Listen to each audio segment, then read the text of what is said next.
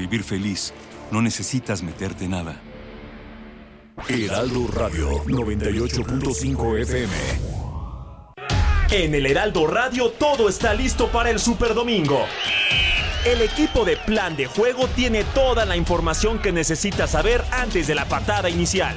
En la temporada más larga de la historia, la edición 56 regresa a Los Ángeles, California. Y este 13 de febrero te esperamos desde las 4 de la tarde con el análisis más completo previo a la gran final de la NFL. Santiago Corona, Enrique Villanueva y Diana Cortés serán los encargados de traer este especial de El Heraldo Radio. Ante el aumento de contagios por COVID-19, cuida tu salud mental. La UNICEF recomienda reconocer tus emociones, mantener contacto con tus seres queridos, comparte tus sentimientos con ellos y enfócate en las cosas buenas a tu alrededor. Soy Eduardo Camarena y recuerda que seguimos en pandemia. No te confíes. Heraldo Media Group. ¡No los tires! ¿Te sobraron malvaviscos que te regalaron en alguna fiesta? Aprovechalos y prepara unos crujientes cuadritos de palomitas. Primero, derrite mantequilla en una cacerola. Añade malvaviscos hasta fundirlos muy bien y agrega algunas palomitas. Después, extiende la mezcla en un refractario y decora con chocolate blanco fundido, un poco de nuez troceada y polvito de chocolate amargo. Para finalizar, solo enfría en tu refri y corta en cuadritos. Que nada sobre. Échale la mano al mundo con sobra cero de Gastrolab. Heraldo Radio. Esta es la mesa de análisis a fuego lento. Bajo la conducción de Alfredo González Castro por El Heraldo Radio. Iniciamos.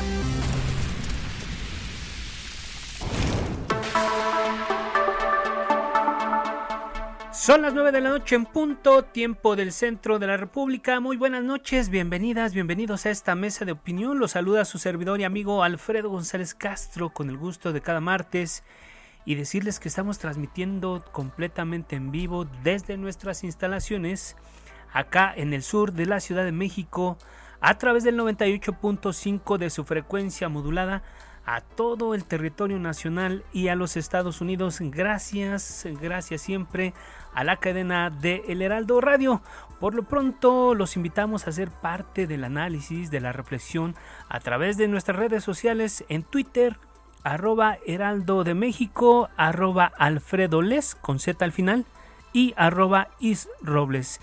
Y bueno, pues también como cada martes saludo a mi colega y amigo Isaías Robles, quien me acompaña en la conducción de este espacio y nos va a platicar sobre los temas de esta noche. Isaías, ¿cómo estás? Muy buenas noches. ¿Qué tal, Alfredo? Muy buenas noches, buenas noches a todo nuestro auditorio. Pues hoy vamos a hablar de diversos temas. El primero de ellos, Morena. Morena este año enfrenta retos electorales importantes, también en el ámbito legislativo. También hay algunas corrientes al interior que expresan la necesidad de cambios.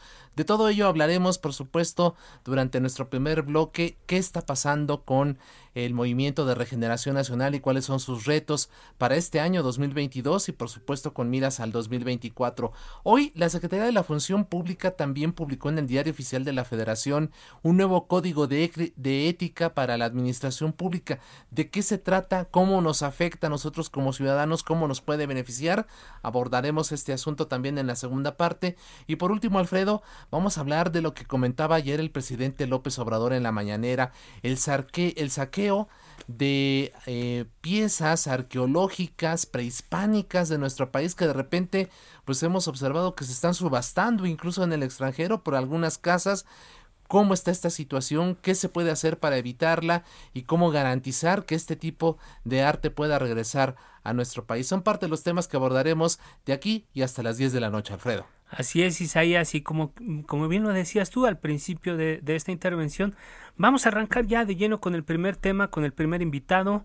Son muchos, como ya lo decía, los retos que enfrenta Morena este año, la revocación de mandato, las elecciones del 5 de junio, la reforma eléctrica, también la reforma de la Guardia Nacional y todo lo que tiene que ver con lo político electoral, así como las pugnas por la sucesión presidencial del 2024. pero qué mejor que sea el, protagonista de esta historia, un, un, personaje muy importante, clave en este momento, en esta coyuntura, nada más ni nada menos que Mario Delgado, presidente Morena. Mario, gracias por estar esta noche con nosotros. ¿Cómo estás? Muy buenas noches. Hola Alfredo, Isaías, ¿cómo están? Buenas noches.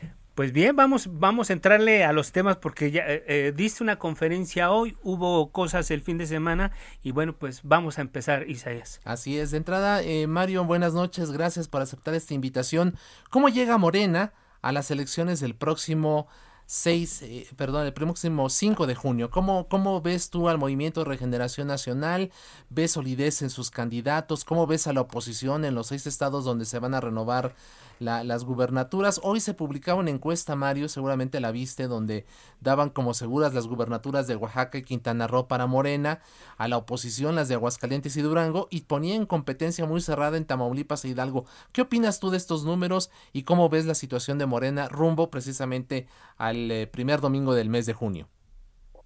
Bueno, yo veo condiciones muy favorables para en nuestro movimiento hay una gran aceptación, esto tiene que ver por supuesto con la gran aceptación que tiene el presidente de la República y su trabajo en todo el país. Tuvimos una ola pues muy favorable en junio pasado. Logramos refrendar la mayoría en la Cámara de Diputados, la mayoría en 19 congresos estatales. Ganamos 11 de 15 gobernaturas y ganamos también un 70% más municipios que los que se ganaron en 2018.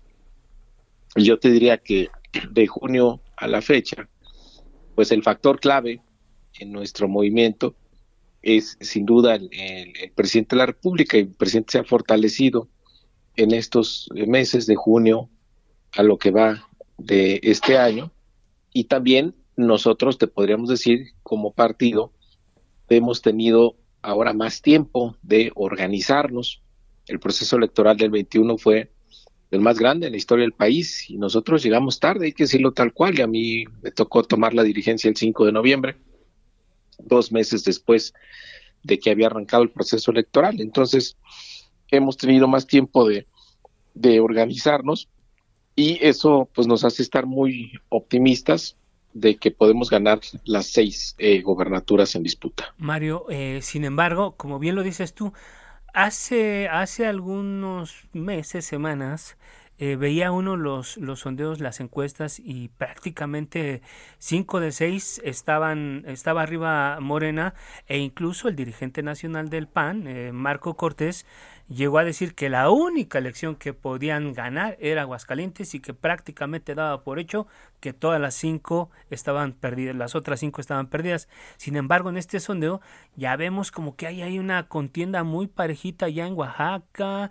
en Aguascalientes ya no solamente la oposición, también Durango, Tamaulipas e Hidalgo. ¿Tú crees que se han movido los números, se han movido las preferencias en estos días, sobre todo ahora con, con lo que tú has, tú has viajado, has recorrido el país, ¿qué estás sintiendo? ¿Que ya la cosa está más, más equilibrada o sigue preponderando la preferencia por Morena?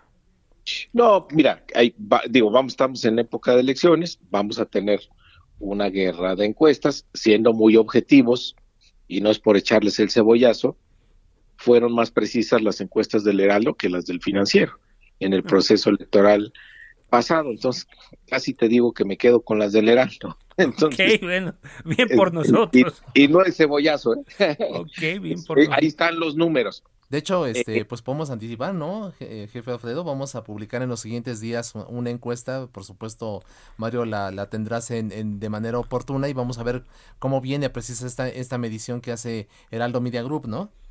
Sí, porque nosotros estamos, estamos midiendo de manera permanente prácticamente, eh, ya lo hicimos en el 21 y ahora estamos arrancando con, con, las elecciones. Ya hicimos un par de ejercicios, solamente partidos, ahora ya viene con candidatos. Vamos a ver cómo, cómo salen, pero efectivamente, como bien lo dices, Mario, eh, eh, tuvimos un porcentaje importante, no de, digamos, no le atinamos, simplemente los estudios que hicimos nosotros creo que fueron más fueron más, más certeros y anticipaban un poco cómo venían las elecciones. Pero ¿tú crees que se, se va a mover esta brújula como está ahorita o se va a mantener? Bueno, depende de qué punto estés partiendo. Nosotros vamos por las seis, es nuestra meta, es nuestro objetivo. Estamos trabajando con la gente, estamos organizando al movimiento para ello. Eh, fuimos muy estrictos con el tema de las encuestas para seleccionar a los candidatos y candidatas. Entonces, estamos eh, pues en, en, lo que nos toca, ¿no? En, en el trabajo para poder cosechar triunfos. A propósito de lo que tú dices que fueron muy estrictos, sin embargo, por ahí, este, bueno, a ti te tocó ahora recientemente en Durango, que te tocaron ahí unos huevazos y no deja los huevazos, las impugnaciones, por ejemplo, en la que llevó Susana Harp de Oaxaca a, impugnando estas encuestas. ¿Cuál es el estatus en este momento? ¿Hay todavía rebeliones? ¿Vamos a esperar inconformidades o ya está prácticamente todo definido sobre los nombres y los candidatos, o en este caso son promotores, ¿no? Algunos de los eh, participantes, eh, digo, a pesar de que eh, firmaron de conformidad con las reglas del juego, conocieron la metodología de las encuestas, que conocieron pues las bases estatutarias para hacerlas, que dijeron que iban a, que aceptaban el resultado y además que cuidarían el movimiento, decidieron ir a los tribunales. Nosotros somos respetuosos de esa eh, decisión, pero hicimos un proceso inédito en Morena. Fíjate, abrimos el registro, se podía registrar quien quisiera. Ya. Una, hasta por celular te podía registrar para participar en el proceso de selección. Una vez que se cerró el registro, mandamos los nombres a los consejos estatales y al Consejo Nacional ellos nos dieron opinión de qué nombres deberían ser encuestados, dos hombres y dos mujeres. Sin embargo, decidimos encuestar a todos. Hicimos una, encuesta de reconocimiento donde todos los inscritos, todos, absolutamente fueron medidos para detectar quién tenía un potencial electoral y quién no. Con la información de los consejos más la de las encuestas de reconocimiento, se llegó a los nombres finales que participarían en las encuestas. Hicimos reuniones con ellos. Les eh, ofrecimos tener tres encuestadoras espejo que hicieran la encuesta al mismo tiempo para que no hubiera dudas y para que no hubiera pues algún sospecha de, sospecha de, manipulación. Eh, se les explicaron los reactivos a evaluar, cómo se evaluarían, cómo se ponderarían. Y siempre dijimos, pues no engañamos a nadie, que si salían más de tres hombres que ganaban las encuestas, íbamos a hacer un ajuste de paridad. Y así fue. Todos los participantes firmaron de conformidad, que estaban de acuerdo. Una vez que tuvimos los resultados, las encuestadoras presentaron sus resultados. Las encuestas pedí que se levantaran en tablet para poder tener la georreferenciación, el día y la hora de cuando se levantó eh, la encuesta pusimos a disposición estas bases de datos de los eh, participantes e hicimos una sesión pública por primera vez en Morena, transmitida en vivo por Facebook, para ir a dar a conocer eh, los resultados de estado por estado, quién era el hombre y la mujer más posicionada en cada uno de los estados. Terminamos de presentar los seis y al final aplicamos la regla de paridad y es lo que tenemos. Ya más transparencia, ya no se puede. O sea, ya no sé qué tendríamos que hacer para que fuera más transparente. Hubo inconformidad por distintas razones, están en los tribunales y ellos decidirán. Mario, en ese sentido, las personas que fueron eh, electas a través de este método que ya nos detallaste, ¿están firmes? Eh, ¿No tienen ustedes temor allí en Morena de que el tribunal pueda darles algún revés y que algunos de ellos, estas impugnaciones, por ejemplo, de Susana Harp, pudiera provocar un relevo en el candidato? Pues esperemos que no, nosotros estamos haciendo nuestra tarea la defensa jurídica como debe, como corresponde. Y no creo que vayamos a tener ningún eh, cambio eh, por decisión de las autoridades electorales. Caso concreto Durango y Oaxaca, ¿no temen ustedes que haya una desbandada o que esto pueda afectar eh, los números del partido, Mario? Pues mira, eventualmente sí pudiera afectar, pero ya es ahí la decisión de cada quien de los participantes, pues finalmente qué decisión toman, si están con el movimiento o prefieren este pues privilegiar su interés eh, personal eh, que por más legítimo que esto sea creo que una vez que se cierra el proceso interno todos tenemos que cerrar filas en torno a que nuestro proyecto siga conquistando espacios. En, tu primera respuesta al inicio de esta conversación, Mario, hablabas de que un factor clave en, el futuro electoral de Morena y de este año y por supuesto de lo que será el 2023 y 2024 es el presidente Andrés Manuel López Obrador. Morena depende de la figura del presidente López Obrador para seguir logrando triunfos. De él dependen ustedes, el Movimiento Regeneración Nacional depende de López Obrador. Pues mira, a ver, sería una ilusión pensar que no. Hay que ser realistas. Por supuesto que es la figura más importante de nuestro movimiento, es el, es el fundador de este partido y es nuestro gran referente. Este, digo, quien diga que no, pues está viendo, está viviendo otra realidad. Otro México. Hay, hay una parte que nos toca a nosotros, por supuesto, que es la organización electoral, que es la promoción del voto, que es la defensa del voto, eso es algo que se tiene que hacer. Tampoco se hace en automático, ¿no? Pero hay que reconocer que la parte más eh, complicada, más difícil, que es tener, y bueno, y tener buenos candidatos también, y candidatas, tener buenas propuestas. Este, pero esta parte de que la gente quiere mucho a Morena, pues tiene que ver sin duda con el presidente. Dos, dos aspectos, Mario. Eh, efectivamente, como bien lo dices y como lo, lo retoma Isaías, eh, cuando se hacen estos, estos estudios, eh, estos sondeos de opinión, efectivamente el, presidente sigue, sale muy bien calificado todavía sus índices de aceptación, la popularidad, e, etcétera, etcétera. Sin embargo, el partido no siempre sale igual. Lo que yo te quiero preguntar es si si las acciones de gobierno, las casas del hijo del presidente, las acciones que vemos todo el, asunto de, del manejo de la pandemia, la inseguridad, ¿tienen ustedes cómo va a incidir estos fenómenos, este ejercicio de gobierno, cómo va a incidir en las elecciones o ustedes creen que con la popularidad del presidente es suficiente? Pues mira, la oposición lo que ha demostrado es que pues le da la razón al presidente, están moralmente derrotados. Entonces no les queda más que las campañas de mentiras, de calumnias, de guerra sucia, de distorsión, de algunos hechos, eh, para tratar de confundir a la población, de desprestigiar al gobierno, desprestigiar también en algunos casos a nuestros eh, candidatos y candidatas, pero pues también es una estrategia que cada vez les cuesta más trabajo, porque la, la, gente está eh, muy despierta y, se informa, ¿no? Y no tienen una propuesta de país que pueda ser eh, constructiva. Imagínate qué, eh, pues qué congruencia puede tener un partido como el PRI y el, y el PAN que se juntan, que tienen orígenes tan distintos y parece que lo único que los une pues es esta nostalgia que tienen del pasado régimen corrupto. Bien, pues ahí está, ahí está el tema electoral, pero hay otra cosa que Isaías que Así es, estamos conversando con Mario Delgado, él es el presidente del Comité Ejecutivo Nacional de Morena. Mario, eh, hablando en temas legislativos, el PRI ha dicho que no habrá reforma eléctrica antes de los comicios de junio próximo. ¿Cuál es la ruta crítica que tienen ustedes plantada allí en Morena justo para esta reforma constitucional? Pues se fijará en el legislativo a partir de cómo vaya la discusión. Ahora están en un parlamento abierto muy interesante. Nosotros estamos haciendo foros a lo largo y ancho del país para que la gente se informe, para que la gente esté eh, enterada. Y son los ritmos del legislativo. A mí me tocó ser el coordinador de los diputados en la primera legislatura de, de este gobierno.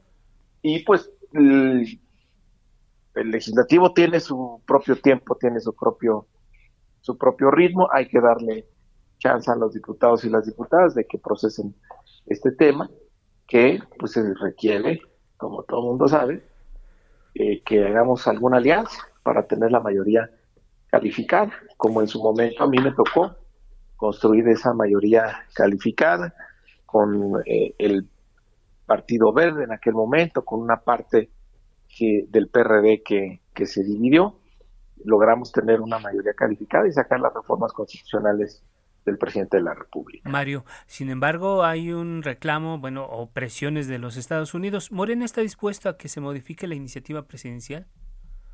Pues depende en qué se modifique. Hay un objetivo estratégico fundamental donde pues no puede haber ningún matiz, que es garantizar la soberanía energética en materia eh, eléctrica, eh, que no haya también abusos como se actualmente pues, el esquema o la reforma del 2013 ha eh, permitido donde pues algunos cuantos pagan muy poco y eso pues va limitando o va encareciendo los costos para la Comisión Federal de Electricidad. Aquí el objetivo es que la gente pueda seguir teniendo este servicio y que sea a precios justos. No puede tratarse el servicio eléctrico como si fuera un servicio privado controlado por el mercado.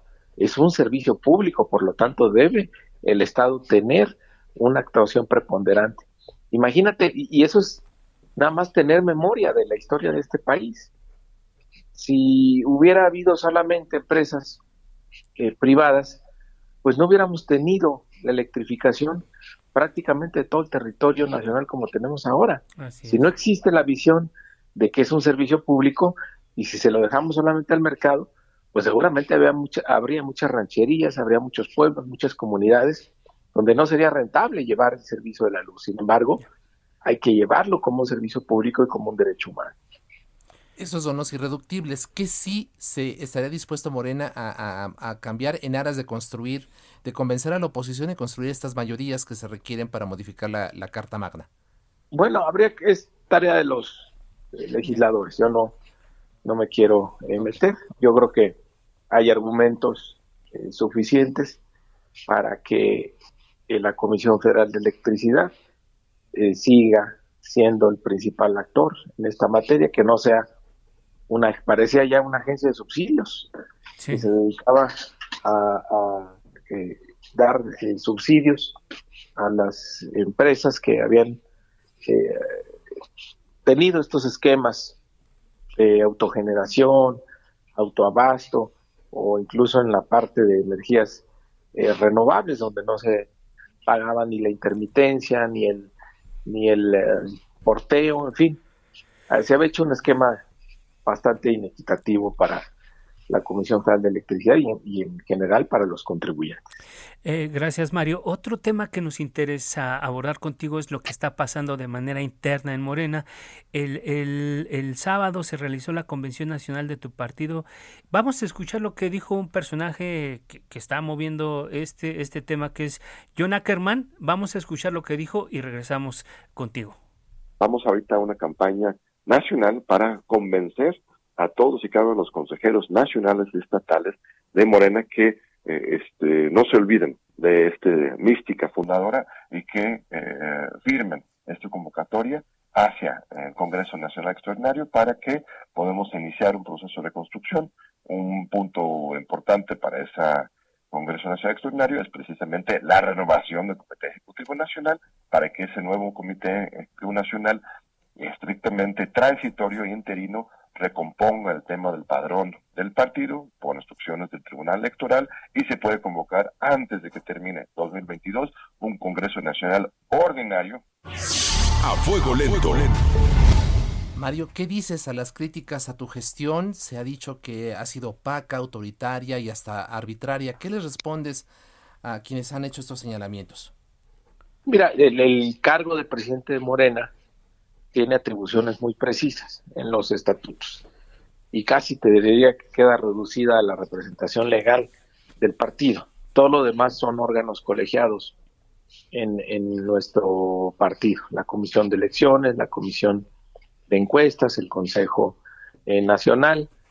Es muy difícil tomar una decisión de manera eh, unipersonal. Lo que sí te puedo decir es que a mí me entregaron un partido que había sido amplia y contundentemente derrotado. De,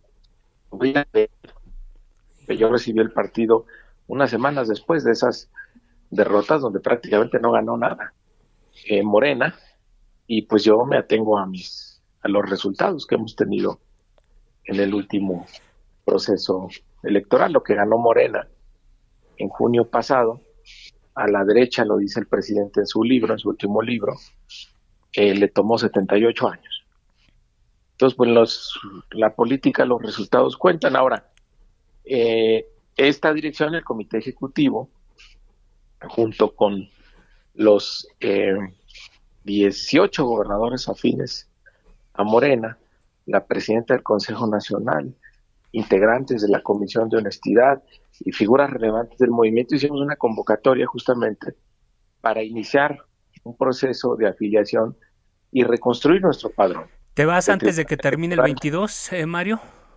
Que el, Tribunal Electoral ordenó eh, eh, reponer el padrón. ¿Por qué es importante el padrón? Porque si no tienes padrón, no puedes hacer el proceso de asambleas que, que establecen los estatutos para poder renovar los órganos de dirección. Entonces, justamente, pues varios grupos, entre los que algunos de los que estuvieron el sábado, pues bloquearon esa posibilidad. ¿Tú te vas antes de que, termine el 22, Mario? Yo, estoy hasta el 23. ok. hasta es cuando termina mi, mi mandato. Por supuesto que todos deseamos que haya un proceso de renovación de los órganos eh, internos. Pero también déjame decirte que somos respetuosos de la pluralidad. así es nuestro movimiento, porque plural es el pueblo de México y este es el partido del pueblo eh, de México, y sobre todo aquellas opiniones o críticas que estén encaminadas a fortalecer y a unir a nuestro partido. Así es. Mario Delgado, presidente nacional de Morena, gracias por aceptar esta llamada, por tu tiempo y tu confianza. Y si nos It's that time of the year. Your vacation is coming up. You can already hear the beach waves, feel the warm breeze, relax and think about work. You really, really want it all to work out while you're away. Monday.com gives you and the team that peace of mind. When all work is on one platform and everyone's in sync, things just flow wherever you are. Tap the banner to go to Monday.com.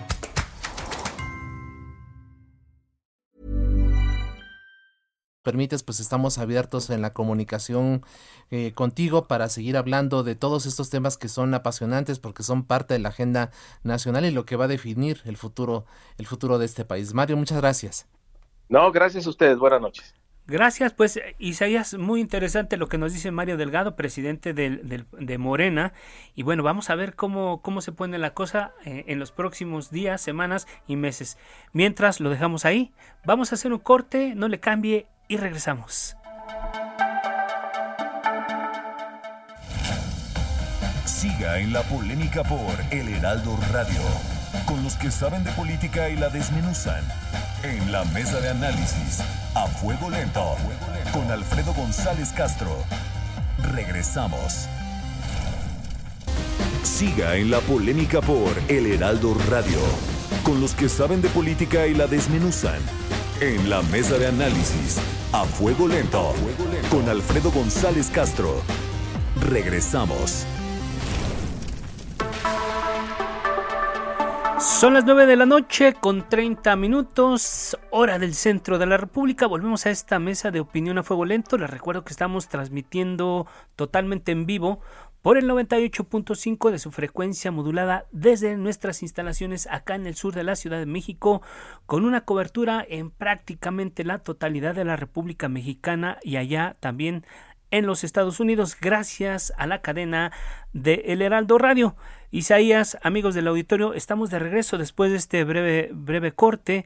Hacíamos ya una revisión de lo que va de lo que está pasando en Morena con la elección de candidatos a las gubernaturas de este, de este 2022, con lo que va a pasar con la reforma eléctrica allá en el Congreso de la Unión y sobre todo con lo que está pasando en la vida interna de Morena de cara a las elecciones del 22, del 23 y sobre todo de la elección presidencial del 2024 y ya nos dijo el presidente de Morena pese a que hay una corriente importante que está pidiendo una renovación anticipada en el Comité Ejecutivo Nacional de este partido, nos dice Mario Delgado, que no se va. Él, su periodo termina hasta el 23 y tiene todavía mucho trabajo que hacer. Ahí está, vamos a dejar ahí el tema y vamos a otros asuntos también muy importantes, Isaías. Así es, trascendentales, Alfredo. Y es que el día de hoy la Secretaría de la Función Pública publicó en el Diario Oficial de la Federación el Código de Ética de la Administración Pública Federal. ¿En qué consiste? ¿Cómo nos va a afectar a nosotros como ciudadanos o cómo nos va a beneficiar? Vamos a escuchar esta nota que preparó nuestro equipo de información y producción.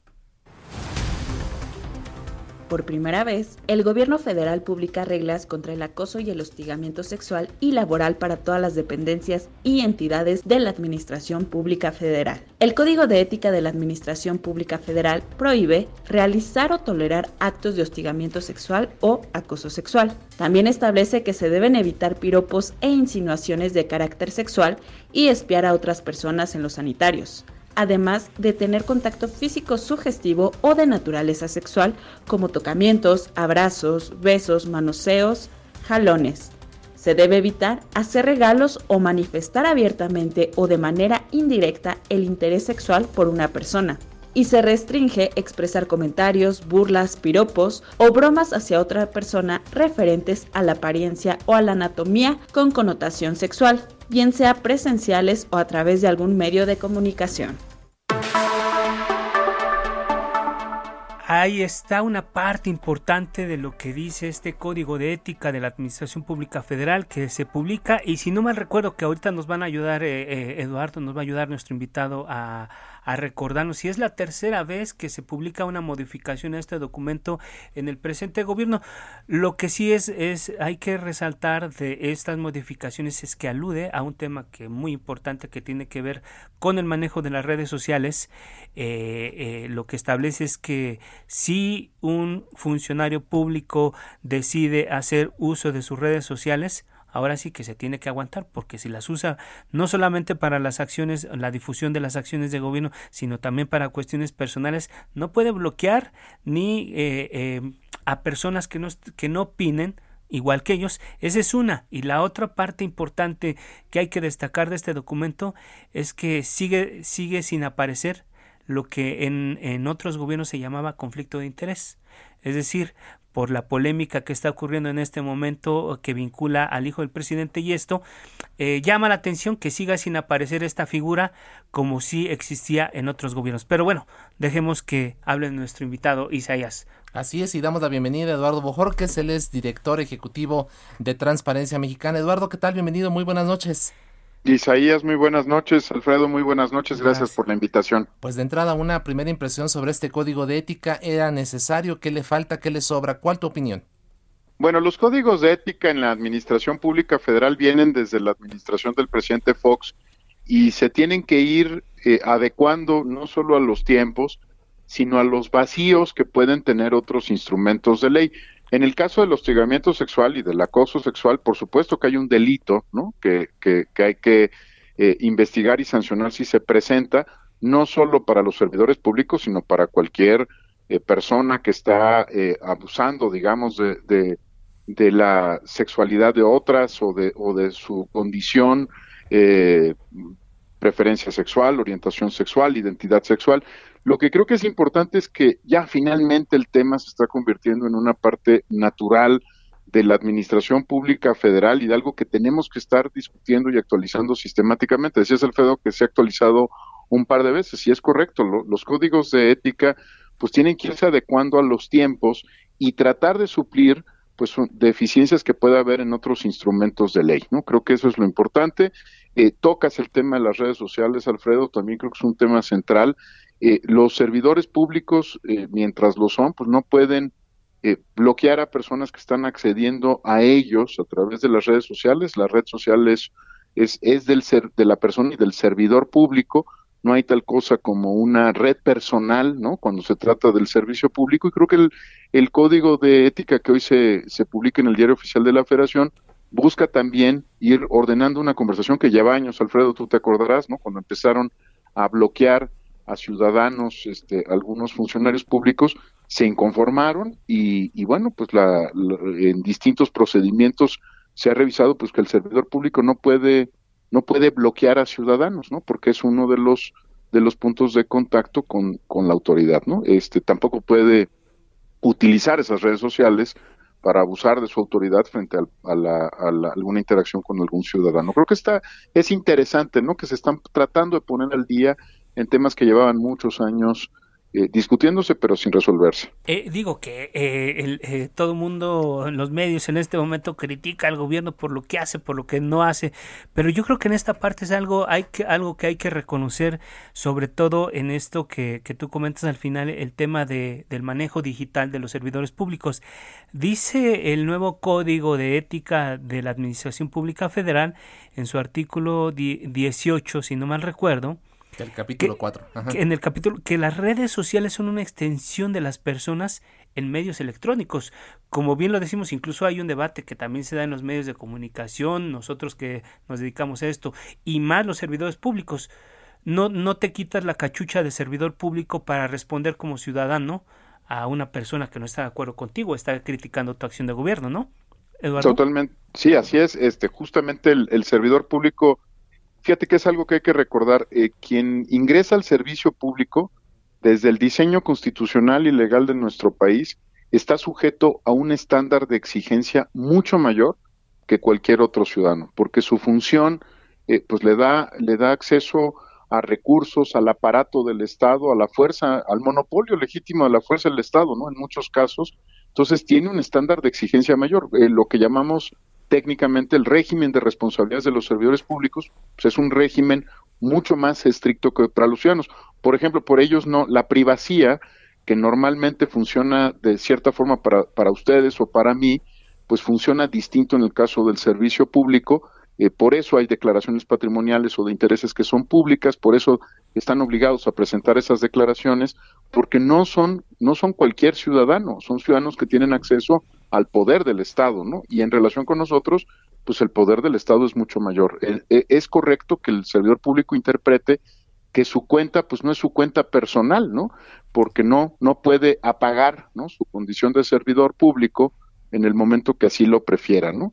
Eh, es, es un servidor público, ha decidido tener redes sociales y esa extensión, como lo leías hace un momento, lo que ilustra es que el servidor público sigue siéndolo y deberá, deberá seguirse conduciendo conforme al código de ética eh, que ha adoptado la Administración Pública Federal. No, no puede decir, eh, en las redes sociales no aplica el código de ética, si lastima a una persona, si la hostiga, si la, la, la enfrenta sexualmente o de cualquier otra manera, pues será parte de lo que regule este código. Estamos conversando con Eduardo Bojor, que es director ejecutivo de Transparencia Mexicana. Eduardo, eh, en estos momentos hay una discusión sobre lo ético y lo legal o ilegal. Por ejemplo, en el caso de las propiedades que usó José Ramón López Beltrán en Houston, el presidente asegura que su hijo no actuó de manera ilegal.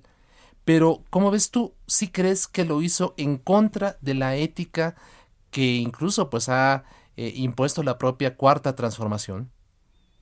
Yo creo que es un debate muy interesante porque el, hijo del presidente no es un servidor público, ¿no? Como tal, no está sujeto al mismo eh, estándar de exigencia legal que su padre, ¿no? O que, eh, por ejemplo, la propia eh, primera dama, que cumple una función también de gobierno. es un régimen distinto. El problema es que el propio presidente, como lo dices, ha puesto el tema de la moral y la ética incluso por encima de la ley, ¿no? Una y otra vez el presidente, utilizando los espacios de la rueda de prensa de las mañanas, ha invocado la moral y la ética como parte central de su gobierno. Incluso, se acordarán, hay una cartilla moral, ¿no? Que, se, distribuyó, durante el primer año de gobierno, ¿no? Entonces, eh, pues ese es justamente el, el, problema, aunque sea legal la forma en la que se haya conducido su hijo y no haya acto ilegal, el propio presidente y su administración han traído la moralidad y la ética como parte no solo del servicio público, sino de la conducta que debe tener cualquier persona en el país, ¿no? Entonces creo, creo que el, ahí está el, propio reto para el presidente, ¿no? Porque quien trajo estas discusiones de moral, yo personalmente creo que la moral es un asunto de la puerta de tu casa hacia adentro y la ética es de la puerta de, la casa hacia adentro y hacia afuera, pero la ley es la que rige la conducta de los servidores públicos. Bueno, eh, justamente el traer e invocar la moral, pues nos ha llevado a la conversación y a lo que decías, a la polémica que ahora está abierta, ¿no? Eh, cualquiera estará en posibilidad de, utilizando la cartilla moral, valorar la conducta del hijo del presidente, ¿no? En términos de imagen y de política, publicar un código de ética con estas características habla bien del gobierno, ¿no? Habla bien de que este pues están las reglas eh, sobre la mesa en blanco y negro y dicen estas son las reglas de conducta que deben seguir los servidores públicos. Sin embargo, ¿tú crees que esto sirve para que se mejore el servicio público, el ejercicio de gobierno? O, por ejemplo, de lo que estamos hablando. ¿Esto servirá para evitar que los funcionarios eh, se corrompan para terminar con estos manos? ¿Sí sirven de algo? Mira, los códigos de ética y de conducta son la, el piso mínimo para la, actuación de un servidor público. Eh, arriba de esto está la Ley General de Responsabilidades Administrativas de los Servidores Públicos, está el Código Penal, están otros, otros delitos y otros instrumentos que rigen la conducta de los servidores públicos. Por ejemplo, el tema de conflicto de intereses está dentro de la Ley General de Responsabilidades Administrativas de los Servidores Públicos y si ya el conflicto de intereses se consuma, se convierte en cohecho y el cohecho está descrito por el Código Penal. Entonces, este es el piso mínimo ¿no? de la conducta del servidor público, pero no el, mayor nivel de exigencia en términos de la de ley en materia administrativa o materia penal. Todavía hay un amplio eh, pues conjunto de, leyes que determinan la conducta del servidor público. ¿Será suficiente para controlar la corrupción? No, sin duda no, y no es el, el, objetivo de los códigos de ética. Y ustedes lo saben, también el sector privado tiene sus propios códigos de ética y de conducta. Lo que describen estos instrumentos son los pisos mínimos, pero no el nivel de exigencia más alto que tiene o un funcionario en una empresa o un funcionario en el gobierno. Así es. Eduardo Bojorquez, director ejecutivo de Transparencia Mexicana, gracias. Creo que la conversación es interesantísima y, da para mucho más. Si te parece, volveremos a convocarte en el futuro para seguir hablando ya de la aplicación. Vamos a ver cómo recibe precisamente la Administración Pública este, este código que se está publicando hoy en el diario oficial y sobre todo su aplicación. Veremos si también esto se, se convierte en beneficios para, para la ciudadanía. Por lo pronto, como siempre, un enorme abrazo y muchas gracias. Al contrario, muy agradecido con ustedes, Isaías, Alfredo, por la invitación. 9 con 44. A fuego lento. Ayer, durante su conferencia de prensa mañanera, el presidente Andrés Manuel López Obrador habló del saqueo de piezas arqueológicas, ya lo comentabas tú en, en la introducción de este espacio, Isaías, y de también de subastas en el extranjero. Vamos a escuchar cómo lo dijo y regresamos con nuestro siguiente invitado. Primero, los que compran, ¿no? Que podrían ayudar. Es un acto ético de responsabilidad, que no se vuelvan cómplices de delincuentes. Y segundo, no está de más decirles que muchas de esas piezas son falsas. Y este, lo vamos a estar planteando a nivel internacional. Y bueno, precisamente para hablar de este asunto se encuentra en la línea telefónica el maestro Arturo Isidro Saucedo González. Él es candidato a doctor en filosofía eh, de la cultura por la UNAM, pero además un experto muy sólido de todo lo que tiene que ver con la cultura. Él ha sido, eh, él ha trabajado en, el, eh, en, la Dirección General de Culturas Populares, también en precisamente el Museo Universitario del Chopo, en Difusión Cultural UNAM. Ha incluso redactado muchas de las reformas constitucionales que tienen que ver con el acceso a la cultura y la libertad creativa en nuestro país. Así que, maestro Arturo Saucedo, bienvenido, muy buenas noches.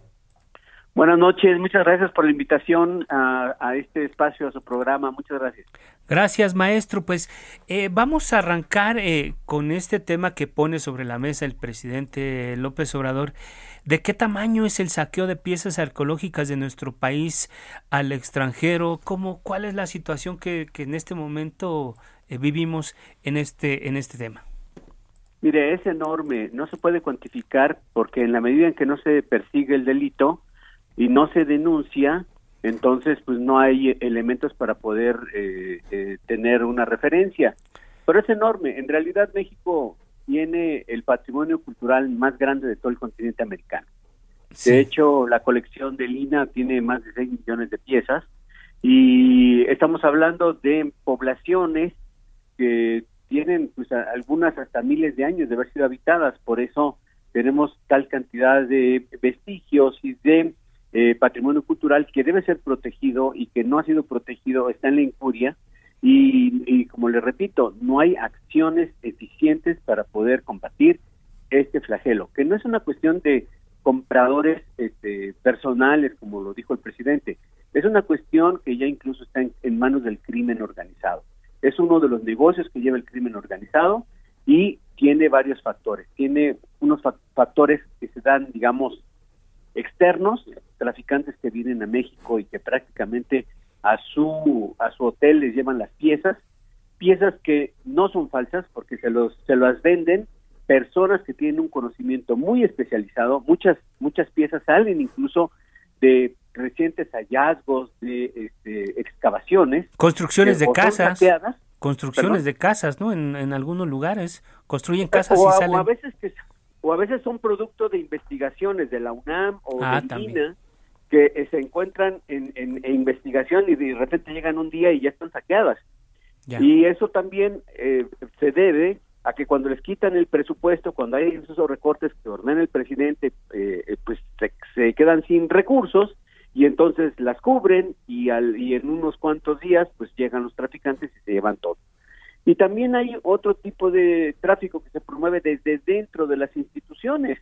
No hay que ir más lejos. Las cartas que salieron del Archivo General de la Nación de Cortés salieron una vez que estaban dentro de los archivos y salieron de instituciones. Entonces, eh, eh, en la medida que no hay una un castigo a esos delitos, porque no están en el Código Penal Federal, porque esos delitos no se persiguen, atrapan a los traficantes y salen con una multa de 50 mil pesos este, a las personas que roban dentro de las instituciones, cuando mucho los despiden y ya. Pero no hay acciones eficientes para que los traficantes internacionales, los traficantes nacionales y las personas que se dedican a esto realmente paguen con penas equivalentes al, daño que están provocando.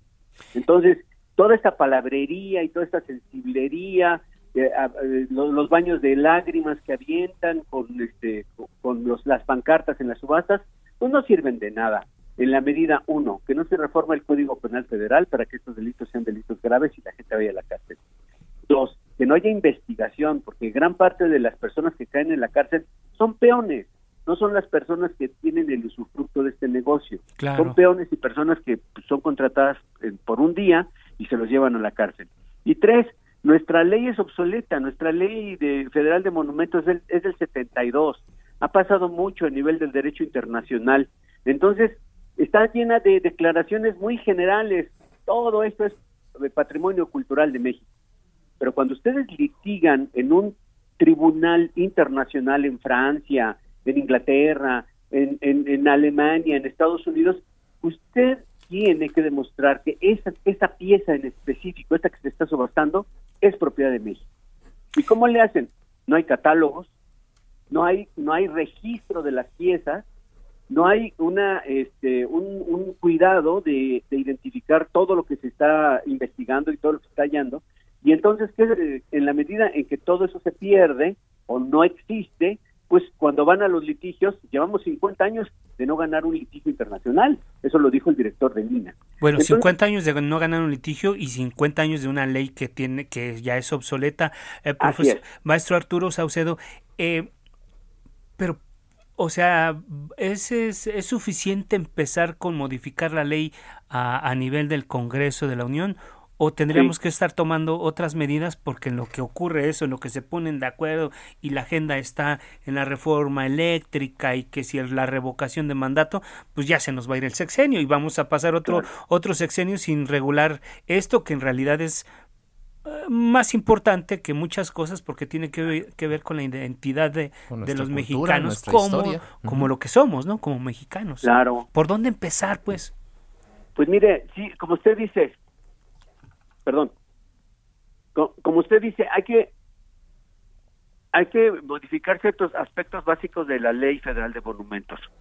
Uno de ellos es que eh, se concibe como que no debe haber un usufructo, pero la gente puede vivir bien del patrimonio. Si usted va a lugares de Inglaterra, Stonehenge, a diferentes lugares en donde hay, en Egipto, pues bueno, la gente vive de ese patrimonio cultural y es legítimo. Aquí se le prohíbe, se le prohíbe a la gente que colinda en las zonas arqueológicas vivir de su patrimonio. Pero usted va adentro de Chichen Itza y al pie de las pirámides están todos los, puestos de, artesanía china con la bendición de la gente que los dejó pasar de los sindicatos o de a ver quién que los dejó pasar y los deja ponerse todos los días allí, pero la gente que colinda es un delito que, que vivan bien del patrimonio. Y por otro lado, que yo creo que debe ser legítimo, y por otro lado, la ley necesita reformarse. Ya logramos hacer reformas porque esa ley no daba ni derecho de audiencia, en algunos aspectos es inconstitucional y, y ya no funciona también para México. Debe haber un gran debate fuera de todas las diferentes este, posiciones ideológicas, debe haber un gran debate, porque también debemos de ajustar las cosas a lo que es el derecho internacional. Usted como mexicano puede comprar un Leonardo da Vinci. Usted como mexicano puede comprar este objetos de, digamos de arte eh, antiguo o medieval y nadie se lo, nadie, le molesta y se, y hay subastas en México de vamos a legalizarlo ilegal no vamos a legalizarlo ilegal esa podría ser una ruta también no hay que darle otro sentido a las cosas también porque mire el, el, el valor de nuestro patrimonio es importante que lo cuidemos que lo conservemos pero que no no perdemos cuando tiene un, un valor preciso para todos y un beneficio general para todos. Es, es la idea esta de la expropiación petrolera. El, el petróleo es para todos, pero se lo queda un sindicato y, este y el usufructo es para unos cuantos. Entonces, creo que en este sentido, más que palabrerías y declaraciones generales, debemos irnos a la discusión de cosas fundamentales. Una de ellas es, ¿por qué si tenemos, fíjese, tenemos 120 mil, eh, son sitios arqueológicos registrados, 120 mil. ¿Por qué no puede haber un usufructo para la gente que vive y que colinda y que sean quienes cuiden el patrimonio cultural y que vivan bien de eso. ¿Por qué no? Claro. ¿Cuál es la, cuál es la razón? Que esto de quienes de la nación y al terminar de la nación de un conjunto de sindicatos o de un conjunto de burócratas de la cultura. Termina siendo de todos y de nadie, pero alguien se eh, beneficia. Exacto. Entonces el asunto es ese, que debemos de abrir la discusión fuera de las posiciones ideológicas y hacer una ley eficiente. Eh, no el patrimonialismo aquí es lo que estorba. Ese patrimonialismo echeverrista con la que fue hecha la ley es lo que sigue vigente y creo que eso es lo que debe cambiar. Se pierden acervos como el de Octavio Paz, se pierden acervos como el del el, el, arquitecto este Luis Barragán que salió de México. Sí, sí, sí. Y, y para los los místicos de la Ley Federal de Monumentos no hay problema no hay problema, todo está bien. Se pierden las cartas de Cortés, se, roba dentro de las instituciones, se, este, van eh, personal especializado y, les venden a los narcotraficantes, a los traficantes internacionales. Maestro, se nos acabó el tiempo. Pero bueno, pues le agradecemos muy, muy interesante ahí lo que usted nos comenta, pues de por lo pronto dejó allí la, la, la, la, idea de que hay que reformar la ley para garantizar que tengamos asegurado este patrimonio. Maestro Arturo Isidro Saucedo González, candidato a doctor en filosofía, gracias, por aceptar nuestra invitación. Nos vamos, eh, los, los esperamos mañana a la misma hora. Agradecemos a todos los que hacen posible este espacio.